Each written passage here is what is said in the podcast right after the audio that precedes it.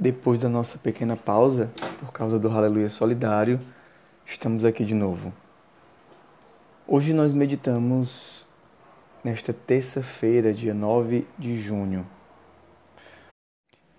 A pergunta com a qual eu gostaria de iniciar esta reflexão é essa: Por que mesmo é que nós somos cristãos? A pergunta surge de um olhar aprofundado da liturgia de hoje que sugere mais do que uma vida natural mas uma vida vivida na perspectiva da fé. A fé não é um dom acessório à vida cristã. Ou, então, Cristo, logo logo, se tornará um acessório à nossa vida.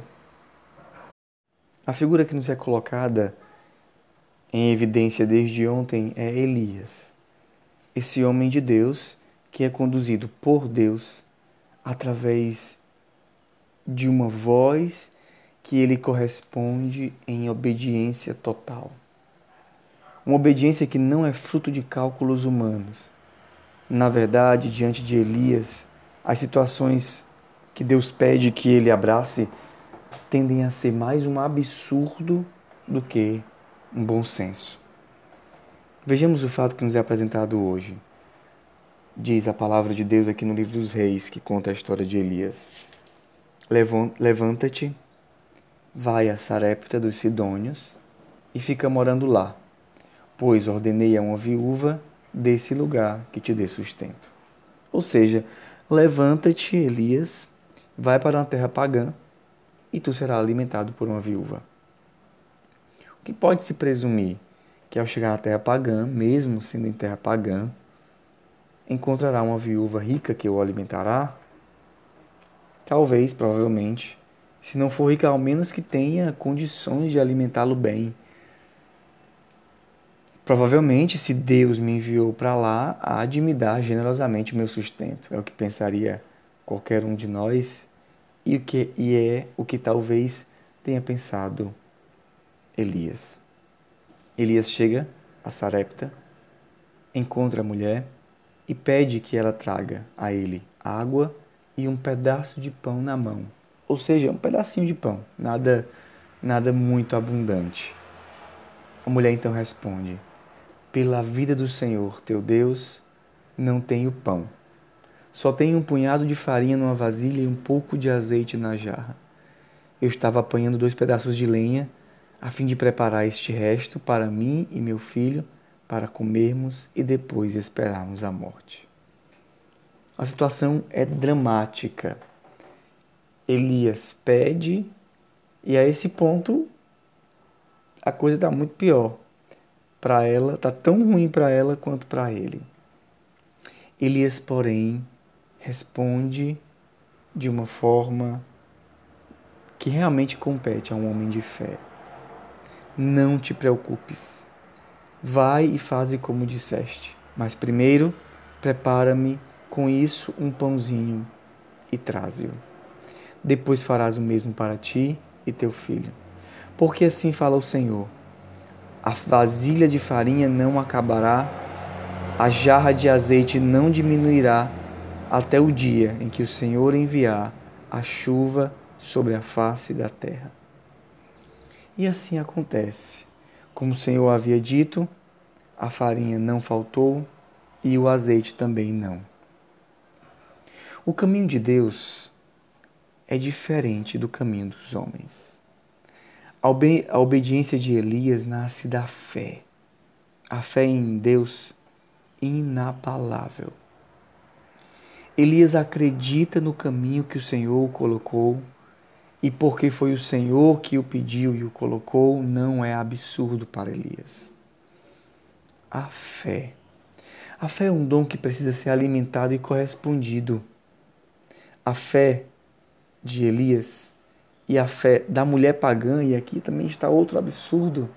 Como pode essa mulher pagã ter fé, acreditando na palavra desse homem de Deus? Ela acredita e ela faz como ele disse e ela vê o milagre. Nós nem somos pagãos, mas quanto nos falta fé para darmos passos às vezes pequenos que o Senhor quer que nós demos Primeiro queremos calcular tudo para ver se matematicamente faz sentido. Depois que vemos que está tudo ok, aí sim, aí nós fazemos. E onde está a fé? Para fazer o milagre que nós vimos hoje, foi que ficou marcado na história, foi necessária a fé desse homem de Deus e dessa mulher pagã. Eu volto à pergunta inicial. Por que é mesmo que nós somos cristãos? Talvez porque seja muito conveniente. Minha família é, também são os meus amigos, é bonito. Eu gosto de escutar as coisas belas que diz a Bíblia. Acho que o cristianismo é a verdadeira religião. Ok, ok, ótimo, que bom que você acha isso. E a fé? O que tens feito com esse dom que Deus te deu? Ou melhor, o que esse dom tem feito em ti. Porque é um dom dado por Deus, que é alimentado por nós e que nos transforma. Pela fé, nós vamos tomando posturas diferentes das posturas do mundo. Pela fé, nós escolhemos aquilo que vai contrário, às vezes, ao que o mundo nos diz que é o melhor. Pela fé, nós escutamos a voz de Deus, como essa mulher ouve a voz desse homem de Deus, e nós a fazemos acreditando que Ele vai transformar aquela água em vinho. Não é isso que nós vemos no Evangelho? Não é isso que nós vemos? Os milagres de Jesus não são todos baseados na fé. Enche a talha de água. Agora pegue a água e leve ao mestre sala. Como assim? Olha, mulher, pega esse restinho de trigo e esse restinho de azeite e faz um pão para mim, depois faz para o teu filho. E não vai te faltar. Como assim? Isso é um absurdo. Não, isso é fé. Por quê?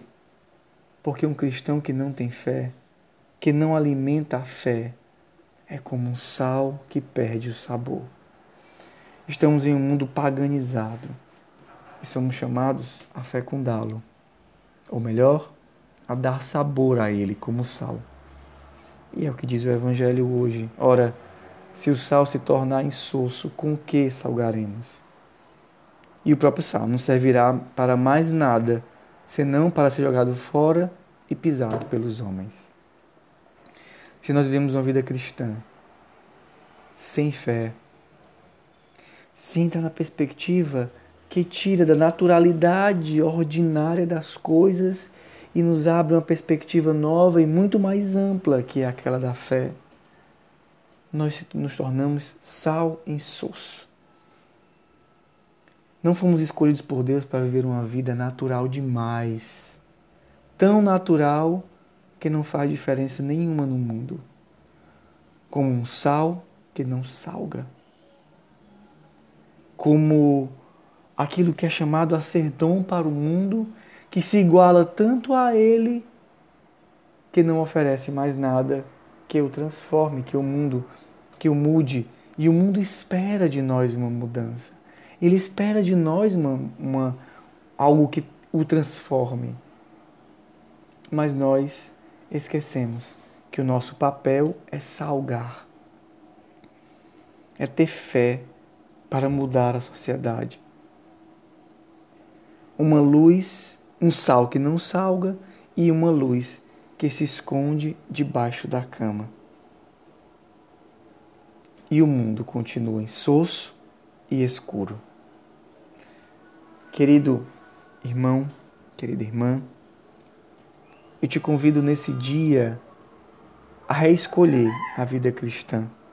Não simplesmente reescolhê-la dizendo eu sou cristã, Senhor, obrigado, mas reescolhê-la pedindo a Deus aquele dom que nos faz ser sal e ser luz, a fé.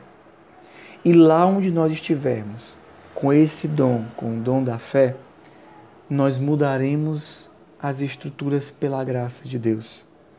Porque o sal, onde ele toca, ele salga. Não precisa nem a gente pensar em milhões de coisas. Porque onde o sal chega, ele salga. E onde a luz chega, ela ilumina. Que Deus te dê a graça de ser sal, salgado, e de ser luz, em cima do candeeiro, em cima da montanha, colocado em evidência para iluminar esse mundo. Que Deus te abençoe.